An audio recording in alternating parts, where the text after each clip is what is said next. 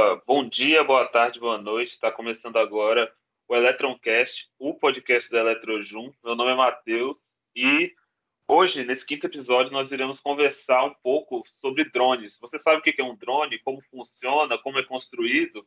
Né? E para isso, eu trouxe aqui o pessoal da EDRA, equipe de robótica aérea da UNB. E tem o Vitor. Tudo bem, Vitor? Opa, tudo beleza. O Vitor é capitão da EDRA e também tem a Mila, que é líder de estrutura da EDRA. Tudo bem, Mila? Boa noite, tudo bem, e você?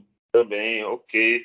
Pessoal, gostaria de saber de vocês primeiro é, qual engenharia que vocês fazem, em qual semestre vocês estão? É, particularmente, né, eu estou no tô cursando atualmente engenharia aeroespacial, atualmente estou no oitavo semestre. Você, Mila? Eu também entrei junto com o Vitor, estou no oitavo semestre de engenharia aeroespacial. Agora eu quero saber de vocês, que vocês são da EDRA. Como que é essa divisão dentro da EDRA? Como que funciona internamente? Então, é, de maneira geral, a EDRA ela divide dois grupos de áreas internas. As áreas de gestão e operação, que são responsáveis pela manutenção da organização da equipe, e as áreas técnicas, que são responsáveis pelo desenvolvimento é, do projeto de drone, então pela construção e é, desenvolvimento do modelo. É, as áreas de gestão e operação, elas incluem a área de marketing, administrativo e financeiro. E o capitão também é um cargo que é considerado pertencente às áreas de gestão e operação. Como você deve imaginar, o marketing é responsável pela promoção né, da equipe, é, então divulgação do nosso trabalho nas redes sociais e também a administração dessas redes. O administrativo ele vai ser responsável pela troca de informação com o pessoal da reitoria é, e também com professores e coordenadores e pela elaboração de documentos. O financeiro ele é responsável pela gestão dos recursos da equipe, dos recursos financeiros, é, pela organização dos orçamentos de componente da equipe, gestão da mensalidade, é, então é o pessoal que confere se está tudo em dia, tudo certinho, tudo batendo, fazer o balanço financeiro e também é para poder organizar as compras de componentes, então é, todos os comprovantes, é, os valores e todo esse fluxo de caixa da equipe é o financeiro que vai organizar também. E dentro das áreas técnicas, que são as áreas de construção do drone, é, nós temos cinco. Atualmente elas foram reduzidas para quatro, é, porque duas delas se fundiram.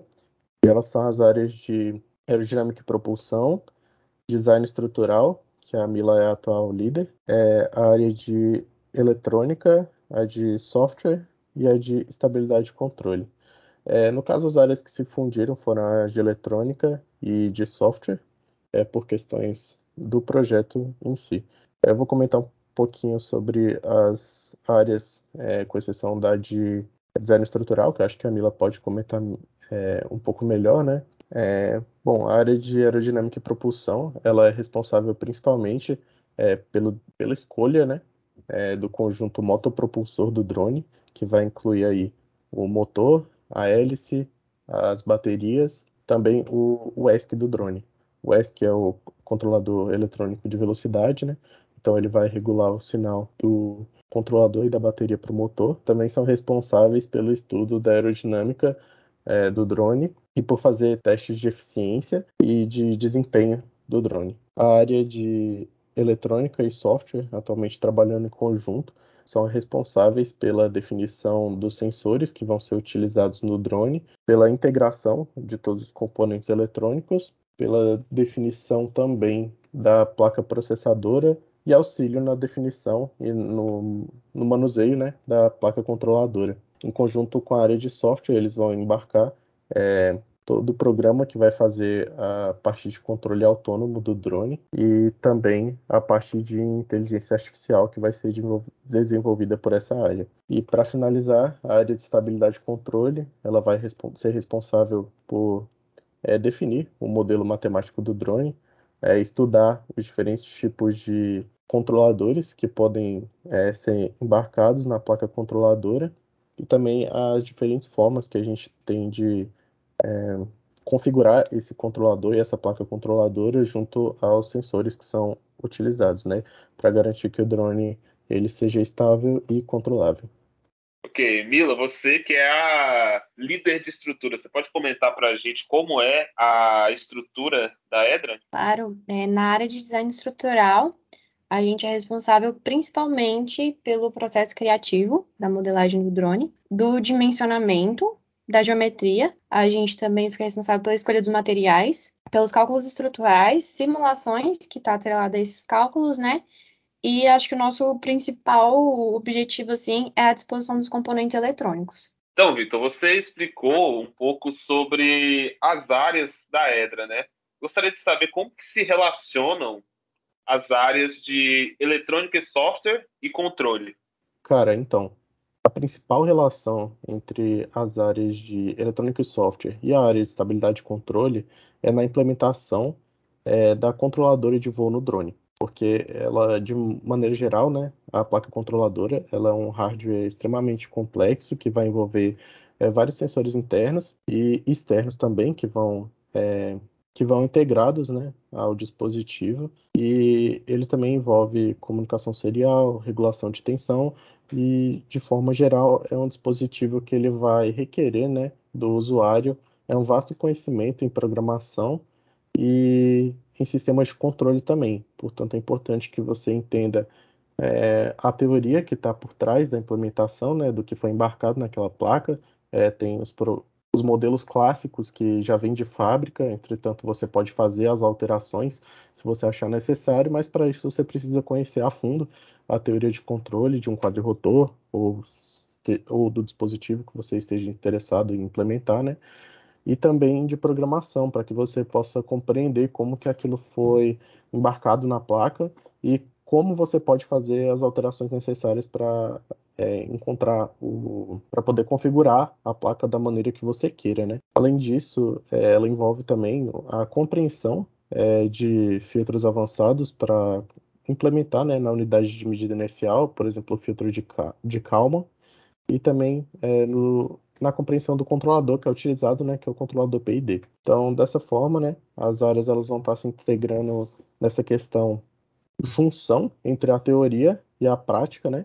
É, então, a, o entendimento da teoria do sistema de controle e também do conhecimento da eletrônica. Então, é o programa que está embarcado lá e como isso vai afetar é, os sensores e os componentes, como isso tudo vai se relacionar. Então, essa é a, a principal ponte, né, o principal meio de integração das áreas de é, eletrônica e estabilidade de controle. Com relação à parte de software, só comentando um pouquinho mais, vai estar tá mais envolvida mesmo na parte da programação, né? O principal foco da, da sub-área de software seria realmente a implementação uh, do software de visão computacional. Entretanto, esse software ele vai ser embarcado na placa processadora.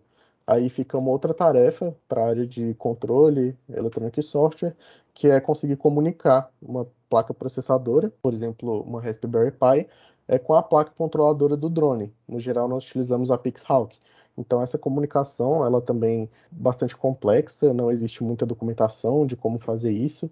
Então, realmente, é um, são tópicos que as áreas elas têm que explorar em conjunto para conseguir é, entender e desenvolver. Ok, Vitor. Obrigado pela resposta. E agora você nos explicou, né, essa ponte entre a área de eletrônica e software e a área de controle. Eu queria saber da Mila qual que é a conexão dessas duas áreas com a estrutura e ela é líder. Então, a área de estrutura ela tem ligação direta com todas as outras áreas, né? Exceto o software, não tem essa ligação direta, assim, mas de qualquer forma tem que ser integrado. Com a eletrônica, é, principalmente comportar os componentes. Parece pouco, mas isso é basicamente a função da estrutura, né?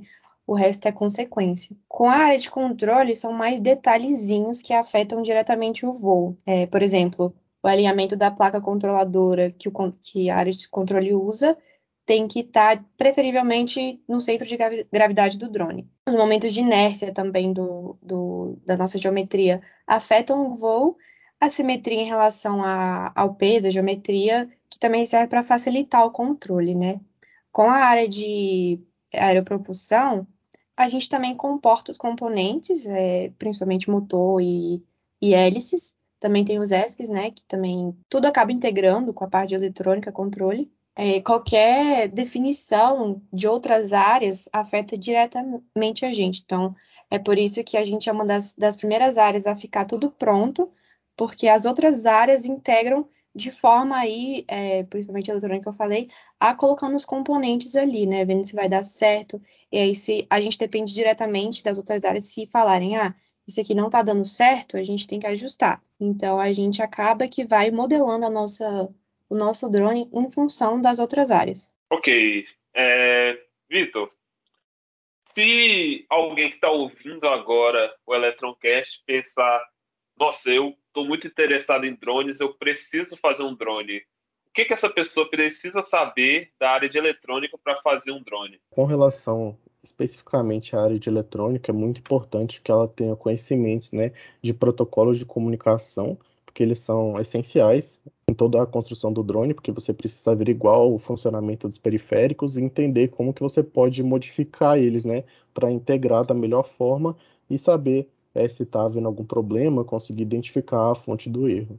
Também é importante que você tenha um conhecimento é, básico né, sobre as características dos motores que são utilizados em drone, no geral são motores é, brushless DC, e também o princípio de funcionamento né, de um motor é, e também entendimento da, sobre PWM. Além disso, com relação à experiência prática, é importante que você saiba, é, tenha uma experiência com soldagem e uso de, ferramenta de, de ferramentas de testagem também, como, por exemplo, multímetro e osciloscópio, para que você possa fazer é, a averiguação é, do funcionamento da, dos componentes. O conhecimento de sensores também é muito importante. É, os, os, principais sensores que são utilizados num drone são o ultrassom, o lidar, o acelerômetro e o barômetro, é, além do giroscópio e outros sensores né, responsáveis pelo que o drone percebe né, do mundo, de como você pode interagir. E também, no caso de drones relacionados à competição, é muito importante que você tenha experiência com a programação de microcontroladores, é, e também seria importante né, um conhecimento é, considerável na parte de embarcados, para que você consiga associar o software do drone ao hardware que você está utilizando. Quero perguntar para você, Mila. Talvez as pessoas achem que saibam exatamente a definição, mas eu quero que você diga o que exatamente é um drone. Bom, um drone é basicamente, bem resumido, um veículo aéreo não tripulado. Então, dentro dessa definição, a gente pode ter várias outras características, né? Ele pode ser autônomo ou não autônomo, que seria é, é controlado é, manualmente, né, pela pessoa ou por um programa, por uma placa controladora. É, a gente pode ter configurações diferentes. Por exemplo, ele pode ter, ele pode ser quadrirotor, pode ter mais, pode ter menos, pode ter diferentes é, quantidades de hélices, tamanhos bem variados, né? A gente fica responsável muito por isso também em estrutura para definir esse tamanho e ele pode servir para várias coisas diferentes para nosso para nossa equipe principal principal não né é competição a gente faz drone para competir mas dentro de competição a gente tem os outros objetivos, né? Que seria inovar para aplicar, por exemplo, é, em corrida, mapeamento, carregamento e outros, outras aplicações. Entendi. Então, drones têm diversas aplicações no nosso dia a dia. Queria saber de você, Vitor, se você pode exemplificar algumas dessas aplicações de drone para as pessoas entenderem mais ou menos. Claro. É, então, acho que as principais aplicações que a gente consegue presenciar no Brasil, principalmente no momento, são é, os drones de FPV, né? Então são utilizados para filmagem de eventos ou monitoramento. E mas além disso, né, nós temos diversas outras aplicações para os drones, como monitoramento de estruturas de difícil acesso ou de regiões, né, em que o acesso também é difícil pela terra. Então o drone ele consegue adentrando nesses ambientes um pouco mais complicados para poder, por exemplo, fazer uma vistoria de estrutura é, de um prédio. Então, ele seria ou de uma ponte em que o acesso humano seria é, dificultado ou restringido por N motivos. Então, o drone ele tem essa facilidade, né? ser facilmente controlável e de ser posicionado de forma estratégica para que você possa é, visualizar alguma característica de algum ambiente. Você também pode ver a aplicação de drones é, em entregas é, de produtos. Então, a gente tem como exemplo aí a Amazon, que já está aplicando né, essa estratégia de realizar a entrega de é, mercadorias utilizando drones. E uma aplicação clássica dos drones também é para o uso militar, né? Então, uma vantagem para a organização das Forças Armadas de um país é ter uma possibilidade de um veículo que não seja tripulado, né? Porque é, é um recurso humano a menos que você é, estaria investindo ali, né? Em uma operação ou em uma missão. Então seria bem menos arriscado e possivelmente mais efetivo também. Ok, então é isso, né? Diversas aplicações nesse meio, como você nos explicou, e a Mila antes, né, tinha dito que a, o principal objetivo da EDRA é realizar competições. Então, Vitor, eu queria saber de você como que são realizadas essas competições, qual o objetivo delas, onde são realizadas, como são.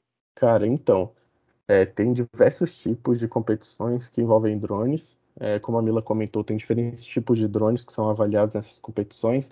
Então você pode usar um drone é, quadrirotor, né, que é o foco atual da Edra, mas você também pode projetar é, um VTOL, que é uma aeronave de decolagem e aterrissagem é, vertical, ou uma aeronave híbrida, ou uma com asa fixa, que seria o caso de um avião. Então tem diferentes categorias é, de competições. O foco principal da Edra, como eu comentei, são os quadrirotores autônomos, né?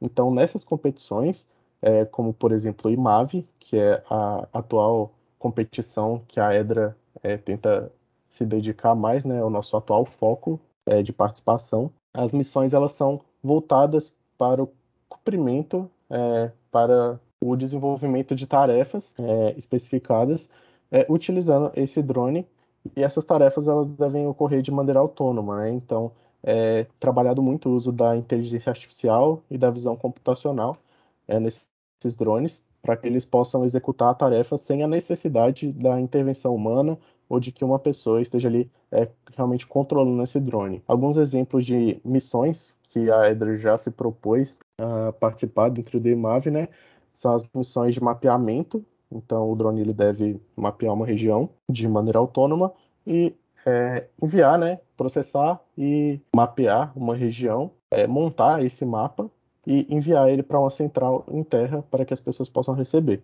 E também missões de transporte de carga. Então, o drone ele deve ser capaz de identificar é, pelos sensores e pelo GPS um ponto de coleta de carga em que ele deve estar tá é, recebendo um pacote e levando até um determinado outro ponto, né?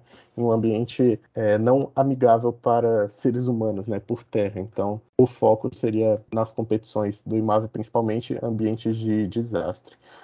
É, também existem projetos que são conceituais, então, nesse caso, nós trabalhamos especificamente com software que vai embarcado no drone ou com o sistema de controle, e as simulações é, do veículo são feitas todas no computador, né, de maneira virtual. Essas competições também existem e também são o foco da equipe atualmente. É, essas competições que vocês realizam, no caso, vocês mesmos fazem o drone, no caso. Então, eu queria perguntar para a Mila, o que, que é necessário para fazer um drone? Então, o principal quesito né, para fazer um drone seria o conhecimento técnico da área, em geral das áreas, né? Muito importante você saber o que você está fazendo ali na sua área, por exemplo, a minha estrutura, saber, né, o, calcular a estrutura, é, modelar a geometria, mas também é muito importante eu saber ligar, fazer essa conexão, a integração entre as áreas, então acaba que você tem que conhecer um pouquinho de cada área para poder pensar no, na sua área, né, no todo também. Além disso, muito estudo. É, o drone é, exige muita inovação, então a gente tem que estar sempre estudando, mesmo que a gente já saiba o básico do básico, como é que faz aquilo e tal a gente quer melhorar, né, otimizar os processos, otimizar as partes, os componentes, de forma que a gente possa é, obter maior autonomia, né, economizar em, em componente, em estrutura e tal. Então, o estudo também é um quesito muito importante, você está disposto a estudar sobre aquilo. Além disso, a criatividade entra com um papel muito importante aí, né, para, como eu disse, para poder inovar e paciência, porque é um processo demorado, qualquer projeto assim que integre mais de uma área, a gente sabe que vão aparecer problemas, vão aparecer coisa para fazer, às vezes você acha que sua parte está pronta, aí vem outra área falando que tal coisa está errada ou tal coisa não vai dar certo, então você tem que estar tá disposto ali a, a pensar naquilo de uma forma diferente, a fazer mudanças, modificações, então a paciência também é muito importante. Show! Então você expôs aqui que é necessário um conhecimento técnico né, de cada área para realizar né, esse projeto. Agora, para o Vitor, necessita do conhecimento, da paciência, mas como que é o processo de fabricação? Como que vocês fazem a fabricação dos drones, Vitor? Cara, então, o processo de fabricação, ele tem início né, na definição dos requisitos para a missão que a gente quer desempenhar. Então, o importante é que a gente entenda o que, que é, o drone deve fazer, é, do que, que ele deve ser capaz, então qual carga ele deve ser capaz de suportar, qual o tamanho ideal é, das dimensões dele, qual a velocidade máxima que ele deve atingir. Então, o primeiro passo realmente é o entendimento de todos esses requisitos, de todos esses parâmetros que vão nos guiar na hora de estar tá escolhendo os componentes, né? Após isso, idealmente nós fazemos o plano de riscos para o projeto do drone, porque como todo projeto, o projeto de um drone também envolve muitos riscos, é, sejam eles é, econômicos, com a manutenção das peças, com relação ao orçamento, ou com relação ao entendimento, né, realmente a capacidade técnica de estar tá integrando alguns componentes ou utilizando alguns softwares. Então, todo esse estudo ele é feito para que a gente tenha noção né, da nossa capacidade de estar tá é, desenvolvendo esse projeto como um todo. E o passo seguinte seria a pesquisa de mercado, realmente, estar tá entendendo é, quais componentes estão disponíveis, quais se adequam é, no nosso interesse e no foco do nosso projeto e escolher esses componentes de forma que eles se integrem da melhor forma, né? Então, a partir do é, cálculo que a gente faz dos requisitos, e dos parâmetros que a gente deseja, nós podemos definir alguns componentes é, chaves que vão se integrar para atingir é, essas características é, no, nosso, no nosso drone. O passo seguinte, né, quando os componentes eles já se encontram conosco, seria fazer realmente o teste desses componentes, entender como eles funcionam, porque muitas vezes nós estamos utilizando componentes diferentes né, para cada missão ou para cada proposta, é muito importante que a gente tenha conhecimento de quais componentes é, se integram bem, é, se existe alguma dificuldade, seja no seja de hardware ou de software ou de firmware, de estar tá integrando uma ou mais peças para o drone, porque é importante que esse esse alinhamento de todos os componentes seja muito fino para que o drone ele tenha estabilidade e consiga desempenhar bem a missão, né? O próximo passo realmente seria a montagem do drone. Então, tudo começa com a área da Mila, né, que é o design estrutural. Então, o pessoal vai modelar todo o frame, vai comprar o material e vai fazer a montagem da estrutura. Os componentes das demais áreas, eles é, já estão disponíveis no mercado, né? Então, a gente faz essa escolha que eu comentei, é, vai comprar todos esses componentes e vai é, integrar no drone de forma que é, eles conversem bem. E o passo final realmente seriam seria a implementação do software que vai fazer o controle desse drone, participar de uma missão em que é necessário o controle autônomo do drone, nós precisamos desenvolver né, o software que vai ser utilizado ou adaptá-lo é, para o objetivo da missão, está embarcando e fazendo os testes de voo também. Ok, Vitor, você nos descreveu né, os passos para a fabricação do drone. Eu gostaria de saber também o tempo mais ou menos isso leva e também qual o custo que vocês têm para fazer essa montagem, né? Por exemplo, vocês vão para o IMAV, você disse, né, que é a competição. Com quanto tempo de antecedência vocês têm que começar a fazer o drone, esse planejamento? Quanto dinheiro vocês têm que reservar para fazer esse projeto? Cara, então, a questão financeira ela é realmente um gargalo né, para as equipes de competição, tendo em vista que não existe um incentivo é, tão grande né, por parte da universidade. Recentemente isso tem começado a mudar, mas por muito tempo, desde a fundação da, das equipes na FGA de maneira geral, assim como a EDRA, todo o recurso que é obtido para poder desenvolver os projetos é por parte da equipe, é por iniciativa dos membros de estarem arrecadando é, esse dinheiro. Então, realmente, isso é uma questão que deve ser colocada é, como prioridade na hora de definir o tempo em que, que a gente deve reservar né, para poder se planejar e se preparar, para que a gente tenha condição de realmente adquirir os componentes é, e ter tempo de estudá-los, fazer a montagem, lidar com possíveis problemas. É, mas, em média, né, considerando um projeto típico da EDRA, O tempo de planejamento ele vai envolver entre de planejamento, compra, montagem, construção, né? O projeto todo ele vai ter duração em, de cerca de um ano a um ano e meio é, para finalizar o projeto. Entretanto, né, quanto mais tempo nós temos, mais tempo é, nós temos também para poder aperfeiçoar o nosso drone. Então, implementar é, novas funções, fazer um ajuste um pouco mais fino no nosso controlador, no nosso software e eventualmente substituir alguma peça é, que traga um desempenho melhor. Né? Então, quanto mais tempo a gente tem para aprimorar, é melhor. Entretanto, o tempo médio estimado para conseguir entregar um projeto é entre um ano e um ano e meio. E com relação ao custo para os projetos da Edra, né, isso vai variar muito entre as missões que você participa. Por exemplo, é, para missões conceituais, né, o gasto é praticamente nulo, tendo em vista que nós só utilizamos softwares, mas para missões físicas e realmente a construção é, de um modelo de drone grande, assim, que tem um bom desempenho, é de cerca de R$ 3.500. É, entretanto, esse valor pode mudar bastante dependendo de qual é o objetivo, né, qual é a missão desse drone porque isso pode envolver novos sensores ou novos componentes que vão ser necessários serem embarcados é, no veículo. Ok, pessoal, nós tivemos aqui uma conversa muito esclarecedora acerca dos drones, né, que o pessoal da Edra veio aqui nos ajudar a entender mais sobre os drones e também para a gente entender mais como que funciona a Edra. Se você se interessou pelo trabalho do pessoal, por, por essa iniciativa deles, você pode entrar no Instagram da Edra. Qual que é o Instagram da Edra, Vitor? Opa, vocês podem entrar em contato lá pelo arroba EdraUNB. Com isso, nós estamos terminando esse quinto episódio. Você teria alguma consideração final, Mila?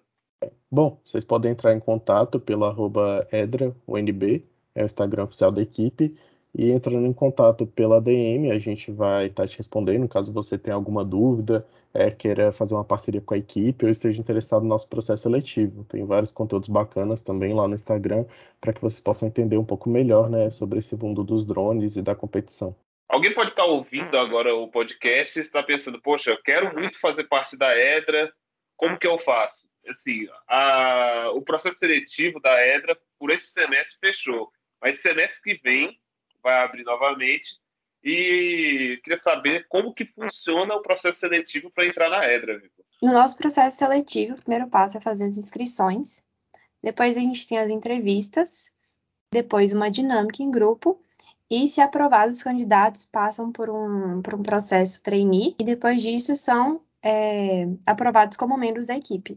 Qualquer curso pode entrar, não precisa ser da FJA especificamente, e são todos bem-vindos. Ok, ok. Eu queria agradecer muito a vocês dois que vieram aqui para conversar conosco, esclarecer nossas dúvidas e também para divulgar um pouco da EDRA, dessa iniciativa que é tão legal que vocês realizam. Então, pessoal, estamos terminando o nosso quinto episódio do Electroncast e até a próxima.